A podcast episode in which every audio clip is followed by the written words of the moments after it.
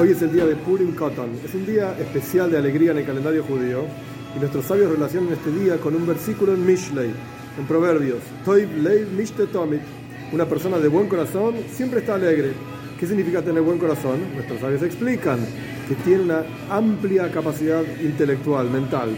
¿Qué relación hay con la alegría, con la amplia capacidad intelectual? Pues vamos al revés. Cuando una persona tiene poca capacidad intelectual, ve todo lo que le ocurre como cosas negativas que Dios le está mandando por castigos, etc. Esta no es una amplitud mental. Amplitud mental significa ser consciente que todo lo que viene de Dios es positivo, estoy, es bueno. Entonces, cuando uno tiene mente amplia, automáticamente estoy Blade, tiene buen corazón y Mishte Tomit siempre va a estar alegre. Y este es uno de los mensajes del día de Purim Cotton, el pequeño Purim.